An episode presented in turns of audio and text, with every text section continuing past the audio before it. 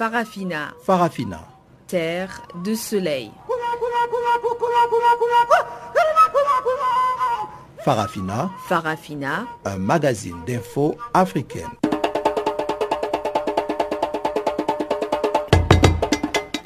Présentation Pamela Kumba.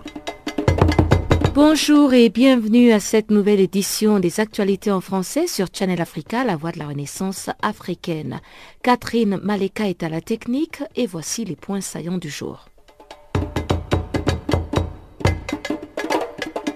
Crise politique gambienne, on parle de prestations de serment d'Adama Barrow à Dakar. Human Rights Watch a publié un rapport sur les meurtres, tortures et lynchages commis par des Imbonerakure au Burundi et deuil national au Mali après l'attaque terroriste qui a coûté la vie à 77 personnes selon un dernier bilan encore provisoire. Et voilà donc pour les grandes lignes du jour. On en parle en détail tout de suite après ce bulletin des informations de Guillaume Cabissoso.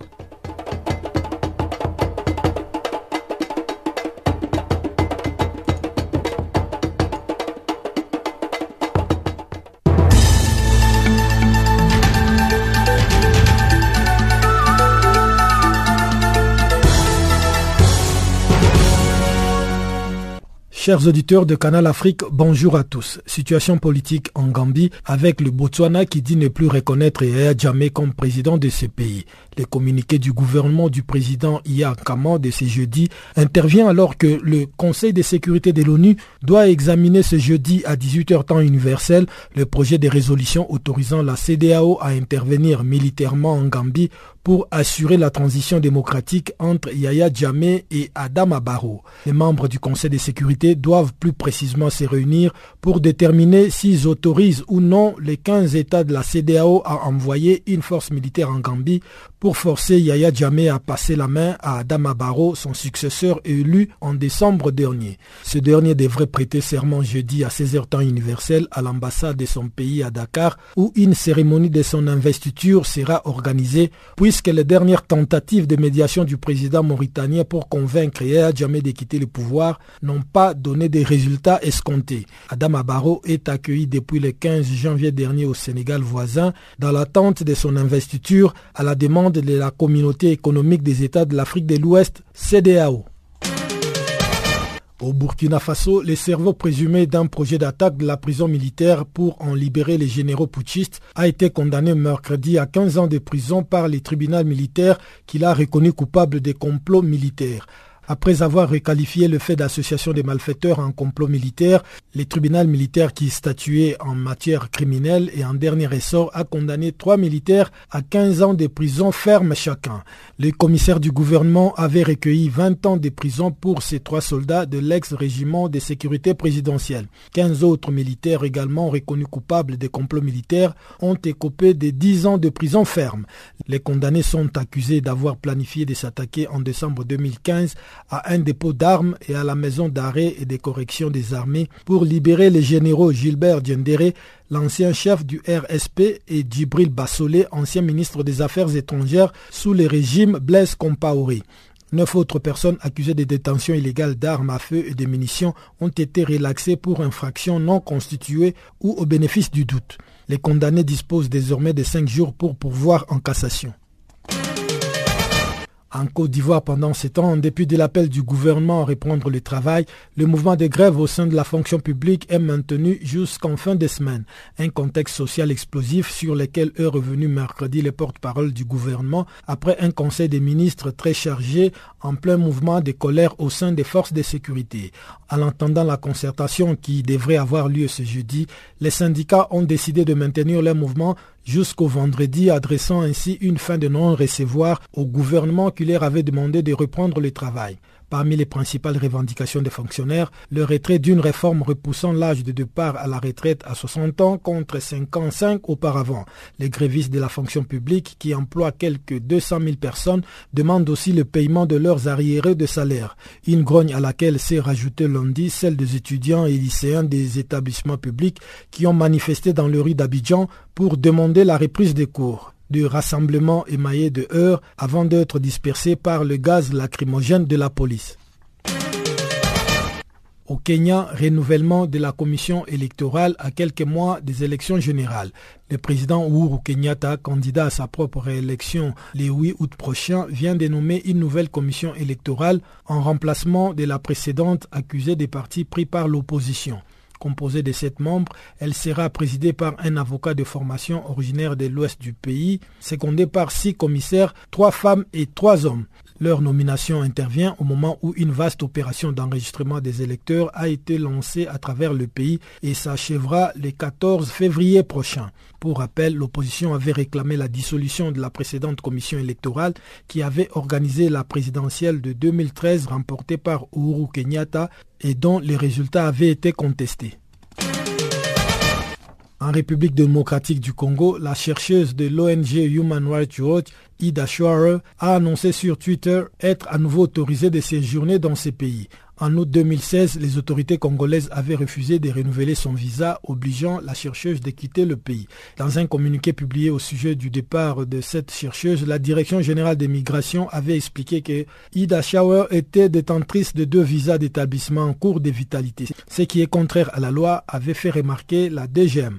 Cette décision avait provoqué de nombreuses réactions. Le département d'État américain s'était dit très préoccupé par la décision du gouvernement de la RDC de ne pas renouveler le visa Dida Shower, qui travaillait dans ce pays pour le compte de Human Rights Watch depuis 2008.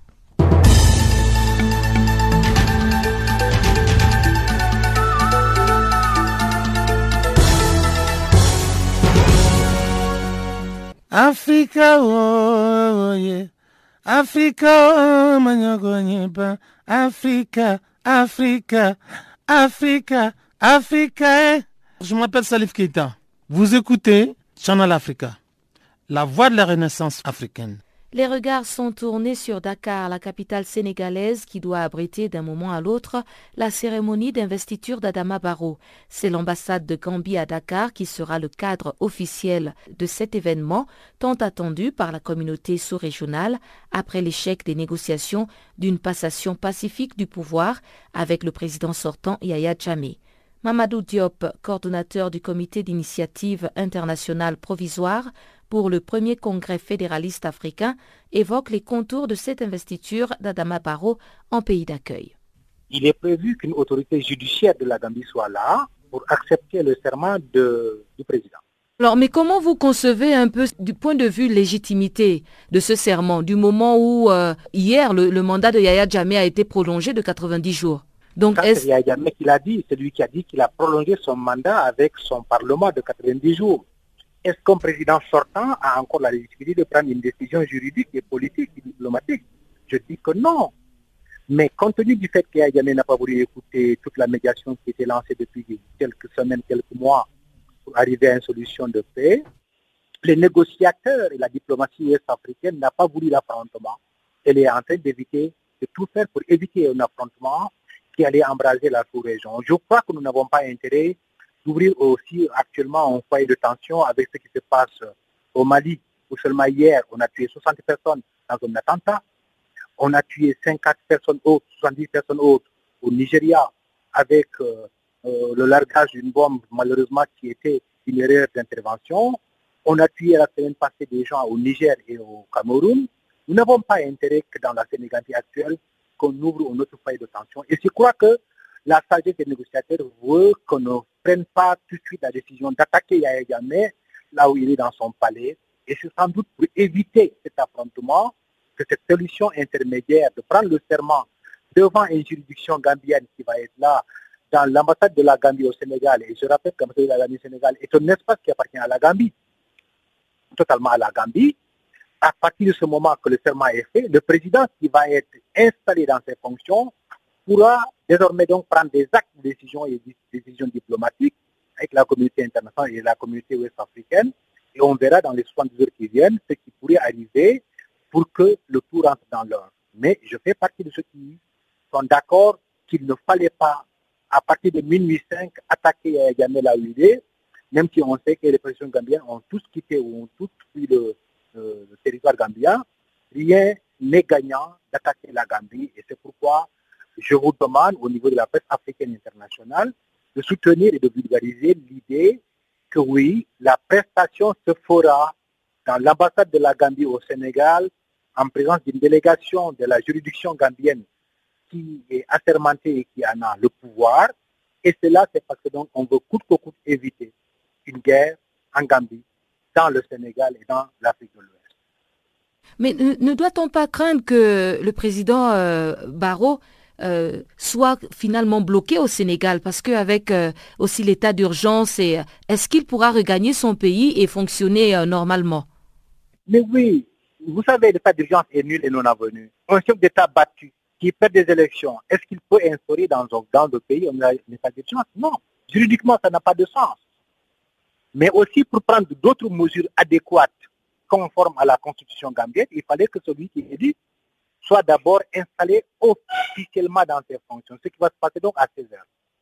Et je pense que si officiellement il est installé dans ses fonctions, à partir de ce moment, en rapport avec la CDAO, avec l'Union africaine, la communauté internationale, il va y avoir donc un développement rapide de la situation de la diplomatie gambienne pour que tout rentre dans l'ordre. Je suis aussi de ceux qui pensent qu'il est possible à la CDAO de rentrer dans Banjul dans quelques secondes et quelques minutes, d'extirper Yaya Gamé. Et cela se fera aussi donc au détriment de certaines vies. Et nous n'avons pas besoin de cela. C'est pour éviter tout cela que sans doute les solutions intermédiaires qui sont en train d'être prises, je le répète, sont en train d'être exécutées. Mais sans doute, une fois que Adama Barrow va être installé, il pourra apparemment prendre des actes et parmi ces actes, je crois qu'il pourra retourner en Gambie, accompagné d'une force sénégambienne ou africaine ou par d'autres forces, pour que ce qui doit être fait juridiquement et légalement se fasse dans les meilleures conditions. On va garder le contact et j'espère que dans les heures à venir, il est possible qu'il y ait un développement beaucoup plus, euh, euh, agréable entendre. Au moment où nous passons cette information, les troupes de la CDAO étaient positionnées pour une éventuelle intervention militaire. Le Sénégal a soumis la veille un projet de résolution au Conseil de sécurité des Nations Unies. Il se résume à autoriser la CDAO à intervenir militairement pour assurer une passation de pouvoir en Gambie. Le Sénégal est donc dans l'attente de l'aval du Conseil de l'ONU. L'ultimatum donné au président Yaya Jammeh a expiré mercredi soir et pour Mamadou Diouf, le sort du président sortant peut encore basculer s'il accepte l'asile. Mais tout reste à confirmer. Suivez donc encore une fois la réaction du coordonnateur du comité d'initiative internationale provisoire pour le premier congrès fédéraliste africain. Nous avons des informations qu'hier à 11 à 23 heures passées, il était en, en conclave avec un chef d'État de l'Afrique de l'Ouest, celui de la Mauritanie. Celui-là a quitté la Gambie hier soir et est arrivé à Dakar vers 11h30, aurait vu le président Sall et le président Barrault, et il semblerait, selon les premiers mots d'information que nous avons, qu'il a accepté, Yaya Yamé aurait, aurait, accepté de quitter cet après-midi la Gambie. Nous n'avons pas encore confirmé, euh, vérifié cette confirmation. On doit appeler nos amis à, à Bangul pour savoir ce qui se passe mais il semblerait qu'une issue était sous cette piste-là. Il faut donc que nous suivions cette information pour la vérifier, pour savoir, et c'est pourquoi donc, si cela se vérifiait que la prestation de serment de barreau était effectuée, je crois que donc dans les heures à venir, on pourrait avoir le moyen de le faire installer dans son palais en Gambie et que les choses normales se déroulent et que les populations gambiennes qui ont fui le pays puissent retourner dans leur pays. Nous avons convoqué cet après-midi à 15h la société civile euh, sénégambienne dans nos locaux ici et on est en train de voir pour pouvoir vérifier tout cela et ensuite voir au cas où les choses n'auraient pas changé, qu'est-ce qu'il faudrait faire pour aller en secours aux populations qui ont fui le pays, qui sont rentrées massivement au Sénégal, en relation avec le HCR, avec les Nations Unies, la Croix-Rouge sénégalaise, donc pour secourir ces populations. En République démocratique du Congo, alors que la SENCO pousse la classe politique à signer l'arrangement particulier pour permettre la mise en œuvre totale de l'accord politique du 31 décembre dernier, l'Association africaine de défense des droits de l'homme, AZADO, et la Fondation Bill Clinton pour la paix ont demandé au président Joseph Kabila de faire libérer le député et opposant Franck Diongo Chamba, ainsi que les membres de son parti. Franck Diongo Chamba a été condamné en décembre dernier à cinq ans de prison par la Cour suprême de justice pour arrestation arbitraire et détention illégale aggravée. Ces deux organisations évoquent notamment l'incompétence de la Cour suprême de justice, déjà dissoute pour fonder leur requête. Plus de précisions avec Jean-Claude Katende, président de l'Azado, interrogé par Guillaume Cabissoso. En fait, ce que nous attendons du président euh, Joseph Kabila, c'est qu'il puisse constater avec nous que M. Frank Djongo, qui a été jugé par la Cour suprême de justice, qui faisait office de la Cour de cassation, n'a pas bénéficié d'un procès qui respecte les principes constitutionnels qui régissent un procès juste et équitable. Pour plusieurs raisons. La première, c'est que les juges qui ont connu l'affaire de M. Frank Diongo ne sont pas nommés par une ordonnance et n'ont jamais prêté serment pour exercer en tant que juge, n'est-ce pas, de cassation. Donc, si vous n'êtes pas nommé, si vous n'avez jamais prêté serment en tant que juge auprès d'une juridiction déterminée, vous n'avez aucun pouvoir de condamner une personne. Deuxièmement, il faut considérer aussi que l'appel de M. Frank Djongo, qui a été formulé par ses avocats, n'a pas été reçu par la Cour suprême de justice faisant office, n'est-ce pas, de la Cour de cassation. Et donc, le président de la République, en tant que garant de la Constitution, du respect de la Constitution, il est de son devoir de constater que l'un des Congolais a été jugé dans des conditions-là par des personnes euh, non habilitées à le faire. Et donc, il peut demander à ce que M. Franck Djongo soit tout simplement libéré. C'est en ce sens que nous lançons l'appel. Nous savons que au jour d'aujourd'hui, la discussion continue encore au niveau de la CINCO dans le cadre du dialogue pour obtenir des mesures de décrispation nous avons demandé que le nom de M. Frank Djongo soit inscrit sur la liste des personnes qui devraient bénéficier de ces mesures de décrispation. Et pour vous donc, euh, l'arrestation de M. Frank Djongo relève tout simplement d'une arrestation politique Oui, c'est une arrestation qui s'apparente à une arrestation qui peut être classée dans les cas de des, procès politiques. Pour quelle raison? Vous savez que M. Frank Djongo était parmi les leaders de l'opposition qui demandaient qu'au 19 décembre de l'année passée, que le président de la République puisse démissionner et éventuellement que le peuple puisse, n'ayant plus de mandat. Et vous savez aussi que tous les leaders de la société civile comme de l'opposition qui demandaient à ce que le peuple fasse partir le président Kabila ont été arrêtés et c'est dans ces circonstances-là que euh, les éléments de la garde républicaine ont été trouvés dans les parages, n'est-ce pas, de, la résidence du président Franck Djongo et la population s'en est prise et lui est intervenu pour protéger ces messieurs et il a appelé les plusieurs généraux pour leur demander de les récupérer. Par contre, quand les autres éléments de la garde républicaine sont venus, ils ont pillé la maison de Frank Djongo, ils ont détruit euh, tous les effets privés qu'il avait, ils l'ont torturé, ils l'ont traité avec certains membres de son parti qui étaient avec lui, qui sont encore en détention, en détention au jour d'aujourd'hui. Donc, vous comprendrez que dans ce contexte-là, du départ réclamé par certains Congolais du président Kabila, on a voulu profiter de cette occasion pour régler des comptes à un homme politique qui a toujours été nuisible au maintien euh, du président Kabila au pouvoir dans les conditions que nous connaissons tous, des conditions en fait liées à la violation de la Constitution de la République démocratique du Congo.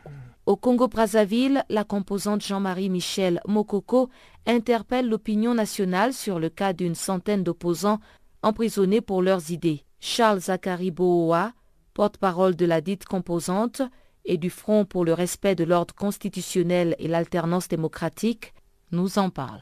Nous avons aujourd'hui au Congo 131 euh, personnes euh, que nous considérons comme des prisonniers politiques, dont justement Jean-Marie Michel Mokoko, dans M. Paulin Makaya et tout cela sur la base euh, des procédures judiciaires qui n'ont aucun fondement, puisque c'est en fait du dilatoire. Le président Denis Sassou Nguesso est déjà au pouvoir. Il a gagné. Il fonctionne. Il a gagné, il a volé, madame. Vous avez bien que quand les élections se sont passées, il n'y avait ni Internet, euh, ni moyen de communication. Pour nous, il s'est autoproclamé vainqueur. Et d'ailleurs, la Cour constitutionnelle avait siégé dans un environnement encerclé par la force publique. Ça, ça ne s'appelle pas la démocratie, ça s'appelle l'insalubrité. Bon, ok. Politique et publique. Pour nous, un, ce sont des autorités de fait. Ils se sont autoproclamés. Bon, mais nous continuons dans notre démarche non violente et pacifique à demander que nous nous asseyons pour trouver des compromis dans l'intérêt général. Mais ils n'en veulent pas parce qu'ils savent que si nous nous asseyons, ils n'auront pas d'argument pour s'opposer à nous du point de vue du débat. Voilà pourquoi ils maintiennent donc les leaders en prison. Ben voilà, c'est pour ça hmm. qu'ils continuent avec les procédures. Ne soyez pas surpris d'apprendre que demain on aura accueilli Mme Mounari ou on aura accueilli M. Boao. Bon, euh, on s'y attend de toutes les façons. Euh, je peux vous assurer que le peuple n'acceptera pas plus longtemps cette, euh, cette atmosphère d'insécurité et d'insalubrité. Les Congolais finiront par réagir à un moment ou à un autre. Pourquoi vous restez dans l'opposition dans un pays, bon, c'est fréquent en Afrique, euh, où le système ne permet pas aux opposants d'évoluer naturellement ou normalement, comme euh, par exemple cela se fait en Europe, où on peut être opposant libre et euh, exprimer ses idées sans crainte d'être emprisonné. Il n'y a, que deux choses. Mhm. Ou, nous choisissons de nous exiler, ou nous choisissons de continuer à nous battre sur place, et nous autres, nous avons choisi de rester sur place. Quelle que soit l'atmosphère, quelles que soient les menaces, nous continuons à donner de la voix et nous sommes heureux lorsque nous avons des opportunités comme celles que vous nous offrez pour euh, nous exprimer. Nous nous exprimons dans la presse écrite. Nous savons que les médias d'État sont plutôt euh, des instituts pour le culte de la personnalité euh, du président établi. Mais bon, nous savons écrire, il y a quand même des journaux libres, nous nous exprimons et puis voilà. Ça nous coûte ce que ça nous coûte, mais la démocratie n'est pas, ne ne sera pas offerte au peuple sur un plateau en or. Hein c'est une conquête hein, sur nous-mêmes et nous sommes bien obligés de nous battre comme nous le pouvons. Mhm. Mais, encore une fois, pacifiquement. Et nous savons que la non-violence euh, finira par triompher sur la violence d'État. C'est notre conviction à faire, madame. Au Mali, les autorités ont décrété mercredi un deuil national de trois jours après une attaque sanglante contre un camp à Gao dont le bilan fait actuellement état de plus de 70 morts, 5 kamikazes et plus d'une centaine de blessés. L'attentat a finalement été revendiqué par le groupe du djihadiste algérien Mokhtar Bel Mokhtar, rallié à Al-Qaïda au Maghreb islamique. Suivons le compte rendu de Guillaume Cabissoso. Devant les conseils de sécurité, le secrétaire général adjoint aux opérations de maintien de la paix a indiqué que les circonstances précises de cet attentat restent encore à déterminer, mais qu'on sait néanmoins qu'un véhicule suicide s'était fait exploser à l'intérieur même du camp du MOC vers 9 h du matin de ce mercredi. L'explosion a causé de très lourdes pertes, un premier bilan provisoire faisant état d'au moins une cinquantaine de morts ainsi que de plusieurs dizaines de blessés, dont certains dans un état très grave. Hervé Latsou a condamné une attaque lâche et ignoble qui visait clairement à dérailler le processus de paix en sapant la confiance entre le parti signataire et des populations et à contrecarrer les récentes avancées dans la mise en œuvre des arrangements sécuritaires de l'accord de paix. Pour le secrétaire général adjoint, cet incident souligne une fois de plus qu'une accélération de la mise en œuvre de l'accord est la seule voie possible pour stabiliser le Mali et réussir le processus de paix. Suivons ici un extrait de l'intervention d'Hervé Latsou, secrétaire général adjoint aux opérations de maintien de la paix devant les conseils de sécurité. Nous essayons d'établir les circonstances précises. Ce que nous savons, Monsieur le Président, c'est qu'un véhicule suicide s'est fait exploser à l'intérieur même du camp du mécanisme opérationnel de coordination euh, vers 9 h du matin, euh, un endroit, un camp où depuis trois semaines, près de 600 éléments de la plateforme, de la coordination et des forces armées maliennes étaient colocalisés en vue de se préparer pour les patrouilles mixtes. L'explosion a causé de très très lourdes pertes. Le premier bilan provisoire fait état d'au moins une soixantaine de morts et de plusieurs dizaines de blessés, dont certains euh, très graves. Et à l'heure qu'il est, la MINUSMA, la force Barkhane, les forces armées maliennes mettent en œuvre tout ce qui est possible de mettre en œuvre pour assurer assister les blessés et euh, sécuriser euh, la ville de Gao. C'est une attaque lâche, une attaque ignoble, qui doit être condamnée avec la plus grande fermeté mais c'est aussi, il ne faut pas se le dissimuler, une attaque qui constitue une atteinte directe au processus de paix. Elle ne visait pas d'autre but que de faire dérailler le processus de paix en sapant la confiance entre les partis signataires et les populations. Elle visait à contrecarrer les avancées récentes dans la mise en œuvre des arrangements sécuritaires de l'accord de paix. Et c'est l'occasion, évidemment, de souligner une fois de plus à quel point une accélération de la mise en œuvre de l'accord est la seule voie possible pour stabiliser le Mali et réussir le processus de paix. Le temps, et je le redirai, Monsieur le Président, le temps joue contre nous. Et plus que jamais, pour les Nations Unies, nous sommes profondément attachés à soutenir le gouvernement malien et les partis signataires dans une mise en œuvre aussi rapide que possible de cet accord. Et parlons justement du Mali. La coalition des mouvements de l'Azawad s'est retirée du comité de suivi de l'accord de paix. Elle estime qu'il n'y a aucune application aux résolutions qui sont prises. Mohamed Ag Ataï, porte-parole de la CMA, nous explique l'enlisement de la situation au Mali. La CMA s'est retirée du comité de suivi de l'accord. Elle n'est plus, la CMA n'est plus membre du comité de suivi. Elle s'est retirée totalement. Parce qu'elle suppose que chaque, à chaque euh, session du, du comité de suivi, on relit les conclusions du comité de suivi précédent ou de la session précédente, on sent qu'aucune recommandation n'a été appliquée. Le, dernier comité de suivi, tenu à Bamako, disait au gouvernement qu'il faut tout de suite et maintenant aller vers la mise en place des autorités intérimaires. Le gouvernement là-bas a pris l'engagement de le faire. On est presque arrivé au deuxième, au prochain. Rien n'a changé. Alors, il y, a, quel intérêt à continuer à être membre d'un comité, comité de suivi qui ne peut pas répondre aux exigences de ses propres, de ses propres conclusions. C'est ça les, les, déficits au niveau de cette mise en œuvre de l'accord. Donc la paix ici, elle ne peut pas être acquise. Il n'y a qu'un temps qui passe. Chacun pense que l'autre, le temps est à sa faveur, pendant que le temps est à la faveur de l'installation d'autres groupes.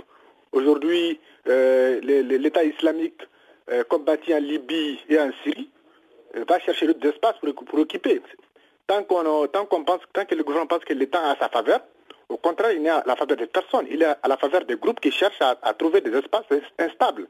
Aujourd'hui, il y a énormément d'instabilité dans la partie euh, sud et centre du Mali.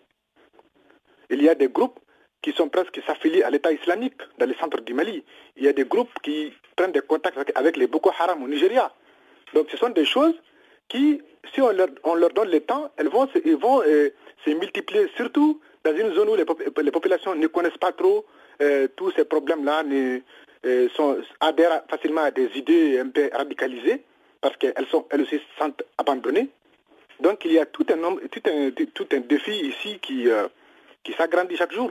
Qu'en est-il de la commission justice, vérité et réconciliation? Au niveau de la réconciliation, par exemple, aujourd'hui, mhm. on, a parlé de, la création d'une commission nationale vérité, justice et réconciliation pour traiter les, euh, les fonds du problème. Mais cette commission-là, elle est sous tutelle du ministère malien de, la, réconciliation. Elle ne parvient pas elle-même à s'installer dans, là où se trouvent les vrais sujets, les vrais problèmes. Parce que elle ne veut pas aborder, les, elle, évite, elle fait tout pour, pour ne pas aborder les véritables causes de ce conflit. Parce que ce conflit, il y a des Maliens aujourd'hui qui datent uniquement de 2012 et de ce que les groupes djihadistes euh, dans certaines localités ont pu faire. Pendant que le traitement de la vérité sur ces sujets-là, trouver la, réponse euh, à ces sujets demande des interrogations plus lointaines. Des massacres pas, dont on ne veut plus parler aujourd'hui ont été commis par des gouvernements souverains de l'État du Mali pendant des décennies et ces massacres ont fait tout pour éviter d'en parler. Et tant qu'il n'y a pas le courage politique, tant qu'il n'y a pas la volonté que le gouvernement un jour accepte de demander les pardons à ceux que ses prédécesseurs ont humiliés, ont contraint à l'exil, ont massacré, cette vérité ne sortira pas. Donc tous les moyens sont bons pour donner une impression à la télévision qu'il y a quelque chose qui avance, pour que les, citoyens lambda pensent que le gouvernement est souverain et, est en train d'être plus souverain. Mais à la base, il n'y a rien qui change. Les populations attendent. Elles veulent accéder à cette tribune pour dire, nous, en tant que ça, à telle époque, on nous a fait ça parce que nous étions ça, parce que nous sommes contre ça. Aujourd'hui, nous exigeons des réparations, les pardons nationaux, pour qu'on puisse aller vers la réconciliation de façon véritable. Mais tant qu'il n'y a pas de courage politique du gouvernement, on va continuer vers le folklore. Et ce folklore aussi, il rentre dans le cadre de l'État pour la paix. Un peu ça, la situation actuelle du pays. Euh, vraiment, tout est aux arrêts. Les missions des Nations Unies euh, qui sont là-bas avec de plus en plus d'effectifs sont dans des casernes. Ils ne sortent pas. Ils sont traumatisés. Ils sont plus malades parce qu'ils ne sortent plus là. Beaucoup de soldats guinéens, togolais, euh, ivoiriens ne savent plus ce qu'il faut faire. Ils veulent quitter parce qu'en réalité, ils ne se sentent pas en sécurité. Ils sont dans des bunkers. Ils peuvent être pris pour cible à tout moment. Ils, sont venus pour des missions de maintien de paix et même ils ne se sentent pas en sécurité. Donc, mais on n'en parle pas. C'est la mission onusienne qui a fait plus de morts dans toutes les missions de l'histoire onusienne. Et ça aussi, c'est un autre sujet. Donc, euh, on ne peut pas parler d'une progression, on peut plutôt parler d'un enlisement. Cédons à présent l'antenne à Chanceline Louraquois pour le bulletin économique.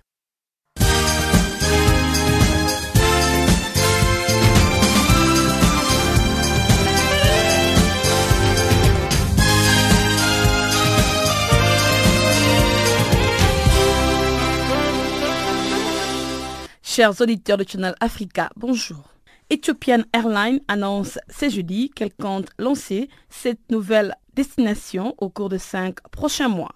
Il s'agit des vols à destination de Chute Victoria au Zimbabwe, d'Antananarivo à Madagascar, de Conakry en Guinée, d'Olso en Norvège, de Chengdu en Chine, de Jakarta en Indonésie et enfin de Singapour. Avec ces nouvelles destinations, Ethiopian Airlines étendra son réseau à 98 villes internationales à travers les mondes. Grâce à cette expansion, Ethiopian Airlines envisage d'atteindre 120 destinations internationales dans le monde d'ici 2025. Les directeurs généraux de ces groupes aériens les plus importants du continent, Théold Gebrimariam, s'est dit préoccupé par la faible connectivité aérienne sur les continents et a ensuite indiqué que dans le secteur de l'aviation mondiale, l'Afrique est la plus faible avec environ 3% des parts des marchés. Le directeur général d'Ethiopian Airlines a par la suite conclu qu'une nouvelle stratégie de développement sera mise en place. Cette nouvelle stratégie permettra aux Africains de profiter d'une connectivité aérienne à la fois sûr, fiable et économique sur les continents, y compris le reste du monde. Notons que l'objectif est de faire du continent africain un atout pour les investissements étrangers directs, les commerces et les tourismes. Dans le cadre de la consolidation de la coopération entre la Banque arabe pour le développement économique en Afrique et les institutions africaines de financement, une délégation conjointe de la Banque centrale des États d'Afrique de l'Ouest et de la Banque ouest africaine de développement a effectué le mercredi une visite officielle au siège de la Banque arabe pour le développement économique en Afrique à Khartoum au Soudan. Au cours de cette rencontre, les discussions ont porté sur la situation de la coopération entre la Banque arabe pour le développement économique en Afrique, la Banque ouest africaine de développement et la Banque centrale des États d'Afrique de l'Ouest. Ensuite, il s'agirait de prospecter les possibilités de financement offertes par les programmes de la Banque arabe pour le développement économique en Afrique relatifs au secteur privé. En guise de conclusion, cette délégation a rendu hommage à la Banque arabe pour le développement économique en Afrique pour les efforts qu'elle n'a cessé de fournir pour appuyer les pays africains dans leur programme de développement. Il a en outre souligné l'importance de la coopération entre la Banque arabe pour le développement économique en Afrique et les deux autres institutions africaines de financement. Au Maroc, le club Afrique Développement du groupe Atijarufa Bank a récemment annoncé l'ouverture des pré-inscriptions à la cinquième édition du Forum international Afrique Développement qui aura lieu le jeudi 16 et vendredi 17 mars 2017 au Yacht Regency de Casablanca. Autour du thème Les nouveaux modèles de croissance inclusive en Afrique. Cette édition confère à ses participants un programme exclusif, des rencontres thématiques de haut niveau, l'opportunité de prendre part au BAB et enfin l'accès et la participation au marché de l'investissement ainsi que les banques des projets qui y seront présentés. Le Forum international Afrique Développement est actuellement la plateforme de référence de la communauté d'affaires et des décideurs politiques engagés en Afrique. Ce forum offre une dynamique concrète des BAB, de BAG, une visibilité des banques, des projets d'investissement et des plans nationaux de développement à travers les marchés de l'investissement. Rappelons que la quatrième édition de ce forum, placée sous le haut patronage de Sa Majesté, le roi Mohamed VI, a connu la participation de 2400 opérateurs de 36 pays, dont 24 d'Afrique ayant généré près de 4800 rendez-vous de BAB. Notons que les préinscriptions sont ouvertes jusqu'au 31 janvier 2017 dans la limite des places disponibles. Les droits de participation à la cinquième édition du Forum international Afrique Développement sont de 7000 dirhams TTC et les membres adhérents au Club Afrique Développement bénéficient déjà d'un tarif préférentiel de 4000 dirhams TTC.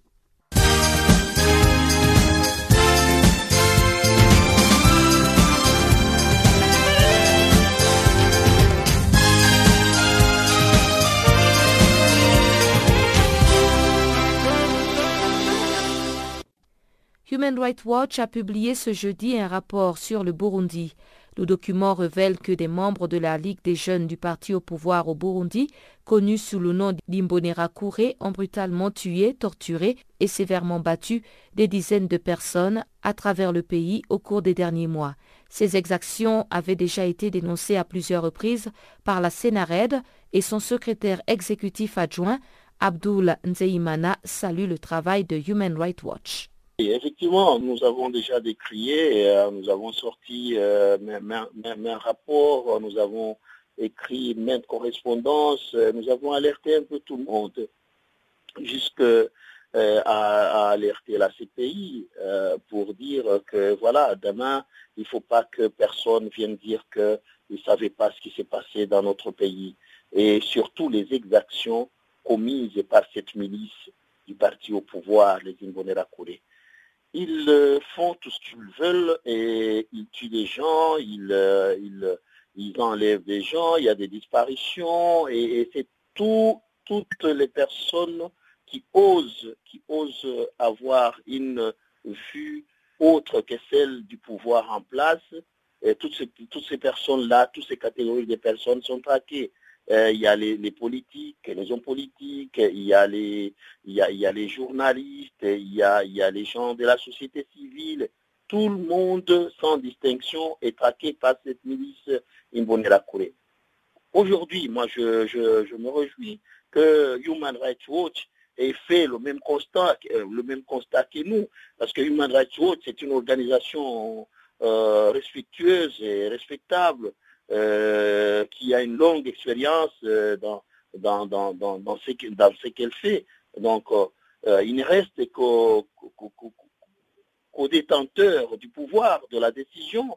Et si je pense, je pense à l'Organisation des Nations Unies, je pense à l'Union africaine, je pense à l'Union européenne qui a déjà, qui a déjà amorcé quelques sanctions en vue de fléchir ce pouvoir qui tue son propre peuple à Bujumbura. donc je pense à tout un chacun qui peut agir pour pouvoir arrêter cette situation au Burundi parce que nous en avons assez. Comme vous le savez, c'est depuis 2015 que les Burundais sont tués, les Burundais sont enlevés, les, les, enfants sont tués par euh, ce pouvoir dictatorial, et en l'occurrence euh, sa milice Imbonerakure. Alors, Human Rights Watch réclame des sanctions ciblées contre justement cette milice. Vous pensez que ça pourra aider à résoudre euh, le problème? Moi, je ne voudrais pas qu'on prenne des sanctions contre cette milice parce que cette milice, elle est employée. Moi, je veux qu'on prenne des sanctions euh, ciblées contre des personnalités qui emploient cette milice, qui emploient cette milice. En l'occurrence, ces personnalités sont connues. Les,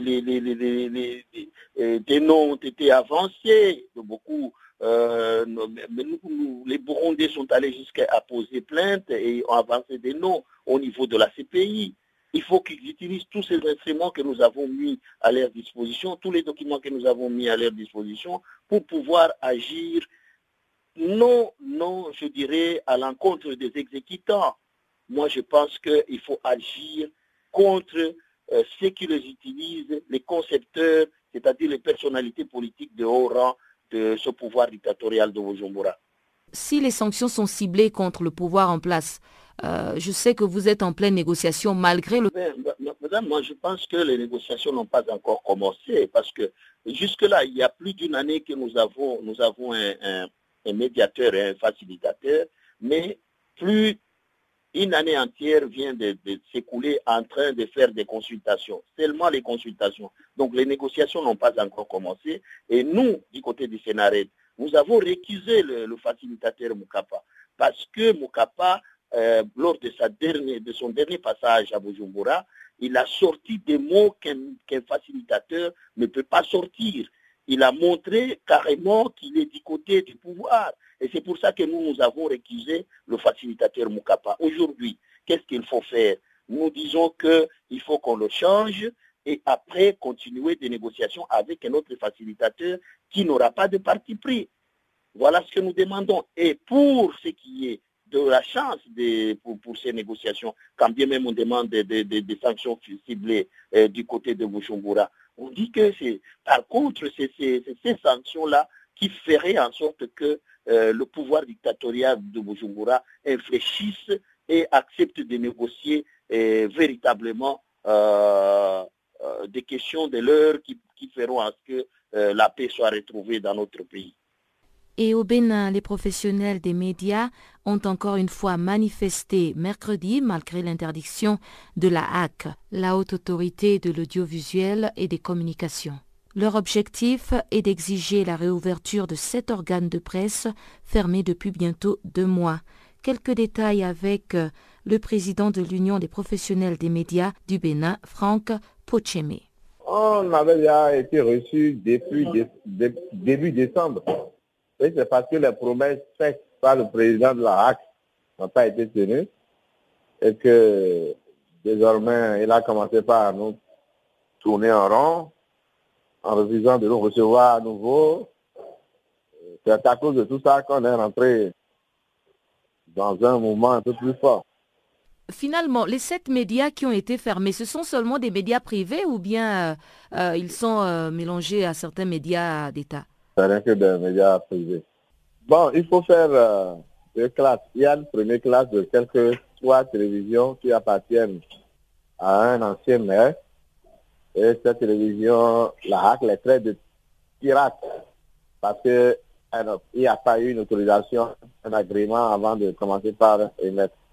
Maintenant, pour la deuxième classe, le président leur reproche euh, d'avoir euh, délocalisé, d'avoir délocalisé l'émetteur, ce qui est faux, archi faux. D'ailleurs, lui-même, il a mis en place, il a fini par mettre en place une commission d'enquête Bon, nous n'avons pas encore accès au rapport, mais les informations que nous avons prouvent à suffisance que le plan de la RAC était totalement dans l'erreur. Nous restons en contact. Il y a une plénière, une nouvelle plénière qui doit avoir lieu hier, qui n'a pas pu avoir lieu pour apprécier le rapport pour faute de courant. Aujourd'hui, elle n'a pas eu parce que le président dit qu'il est malade, à l'été. Et on attend mardi, la prière programmée à nouveau pour mardi. C'est cette plénière qui va étudier le rapport de la commission d'enquête et déboucher éventuellement sur la levée. Et donc vous, au niveau de l'Union des professionnels des médias, euh, vous allez maintenir votre mouvement jusqu'à ce que tous les, euh, les sept médias concernés euh, soient autorisés à émettre? C'est cela, surtout les quatre, où on parle de délocalisation, surtout les quatre là. Parce que le président n'a pas apprécié à sa juste valeur les tests. Le tout premier Forum mondial des Nations Unies sur les données s'est terminé ce mercredi. De ces travaux, on retiendra le lancement d'un plan mondial des données. Il propose une liste de mesures pour disposer de meilleures données afin d'améliorer la vie des gens.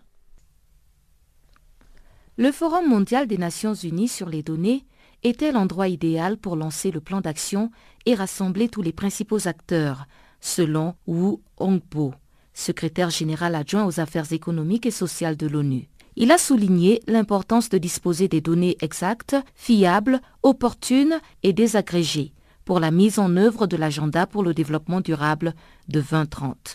Faisant écho aux propos de M. Wu sur l'importance des données, Pali Leokla, directeur du Service national des statistiques d'Afrique du Sud, a ajouté, je cite, Nous ne pouvons pas atteindre ce que nous ne pouvons pas mesurer.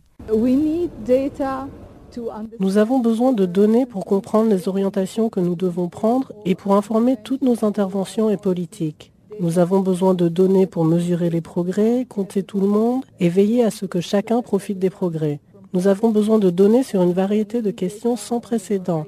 Nous avons besoin d'une quantité énorme de données. Nous avons besoin de données fiables, nous avons besoin de données opportunes, nous avons besoin de données désagrégées pour pouvoir compter tout le monde. Il s'agit donc de meilleures données. Si nous répondons vraiment à tous ces besoins, nous aurons de meilleures données pour améliorer la vie des gens.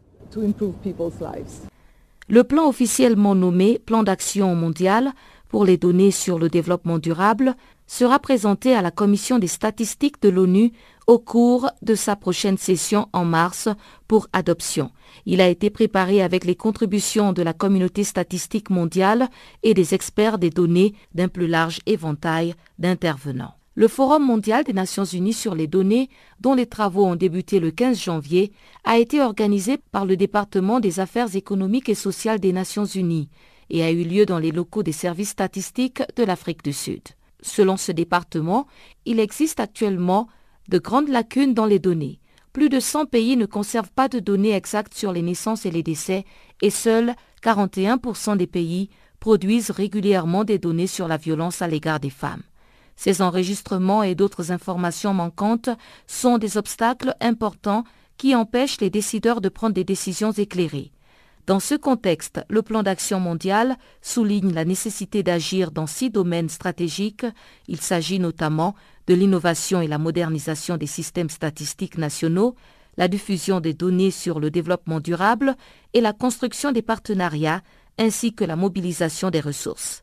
Il faut noter également que tous les producteurs de données et de la société civile au secteur privé, ainsi qu'au milieu universitaire, devront travailler ensemble pour répondre pleinement aux besoins de l'agenda 2030 et appliquer de nouvelles technologies et des nouvelles sources de données dans les activités statistiques courantes comme l'intégration des données géospatiales. Le plan d'action mondial souligne encore la nécessité d'élargir les données sur les groupes de la population afin que personne ne soit laissé pour compte, ce qui constitue un principe clé de l'agenda 2030 les Émirats arabes unis seront l'hôte du prochain forum des Nations unies sur les données mondiales à Dubaï à la fin de 2018 ou au début de l'année 2019. Farafina. Farafina. Terre de soleil. Farafina. Farafina. Un magazine d'infos africaine. Et on retrouve encore une fois Chanceline Louraquois pour le sport.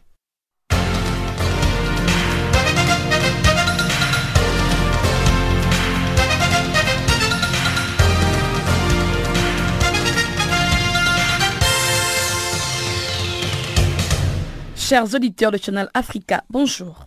Notre bulletin des sports s'ouvre avec une rencontre du groupe B de la Coupe d'Afrique des Nations 2017 prévue ce jeudi à Franceville. L'Algérie va jouer contre la Tunisie et le Sénégal s'opposera au Zimbabwe.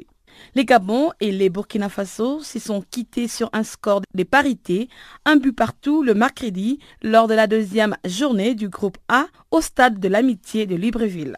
À l'entrée dans la partie, le Ponterne ont manqué les coches sur une demi-volée des Bouanga à la sixième minute qu'Ekofi repoussé sur la barre du bout des doigts. Malheureusement, les temps morts étaient générés par la sortie sur blessure de la star des étalons, Pitroipa, dont la suite de sa participation à la Coupe d'Afrique des Nations est sans doute terminée. Après la sortie sur blessure de Pitroipa, à la dixième minute, Nakulma a inscrit un but. Ensuite, Aubameyang s'élançant à toute vitesse en profondeur et s'est rendu victime d'une faute dans la surface des gardiens Kofi qui pour sa part profite de l'occasion et transformera le penalty d'un but partout. À l'autre bout du terrain, les Lions indoptables ont renversé la Guinée-Bissau sur le score de 2 buts à 1 à Libreville.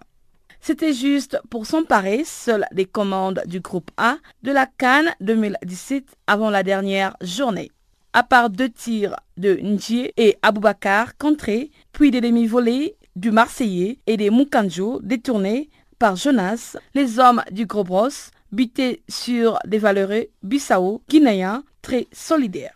Après une entame des secondes périodes équilibrée, avec de belles actions de part et d'autre, les lions indoptables se faisaient de plus en plus pressants et Siani a pu enfin égaliser avec une frappe soudaine à l'heure de jeu sur les scores de un but partout. Après la mi-temps qui voyait Toko Ekambi remplacé par Ninje, le Cameroun a confirmé ses meilleures intentions autour des vestiaires. De son côté, la Guinée-Bissau n'est plus maître de son destin malgré les beaux visages affichés. Le Cameroun se retrouve donc en position idéale avec deux points d'avance sur les Gabon et les Burkina Faso signalant qu'un nul suffirait au Cameroun les dimanches face au Gabon à Libreville pour voir le quart de finale.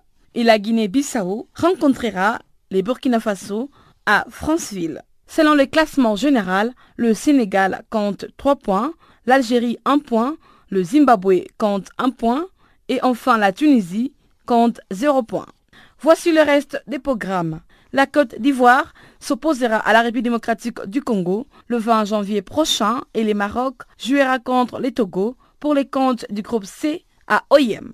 Le 24 janvier, le Maroc jouera contre la Côte d'Ivoire à OIM et les Togo jouera contre la République démocratique du Congo à Port-Gentil.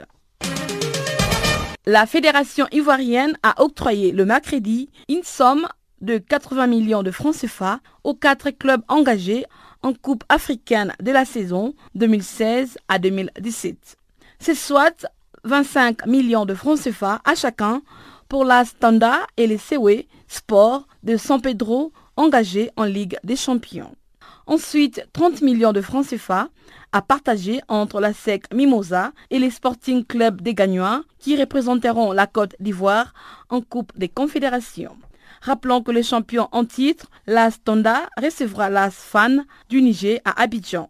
Et le COE Sport sera en déplacement en Gambie le 10, le 11, le 12 février prochain en tour préliminaire. Le gouvernement égyptien a placé le mercredi l'ex-champion de football africain Mohamed Aboutrika sur la liste des terroristes. Ce dernier est soupçonné d'avoir financé la confrérie interdite des frères musulmans, classée en fin de l'année 2013. Mohamed Aboutrika prend désormais une place sur une liste des organisations et des personnes considérées comme terroristes par les autorités égyptiennes. Rappelons que Mohamed Aboutrika a aidé son pays à remporter à deux reprises la Coupe d'Afrique des Nations en 2006 et en 2008.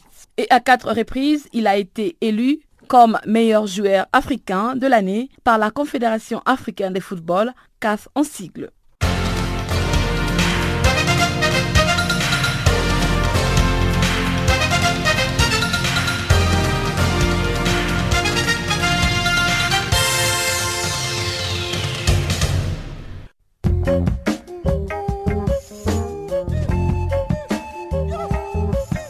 Chers auditeurs, nous sommes arrivés à la fin de cette édition de Farafina. Merci encore d'avoir été des nôtres. Restez connectés sur nos antennes à travers notre page Facebook Channel Africa.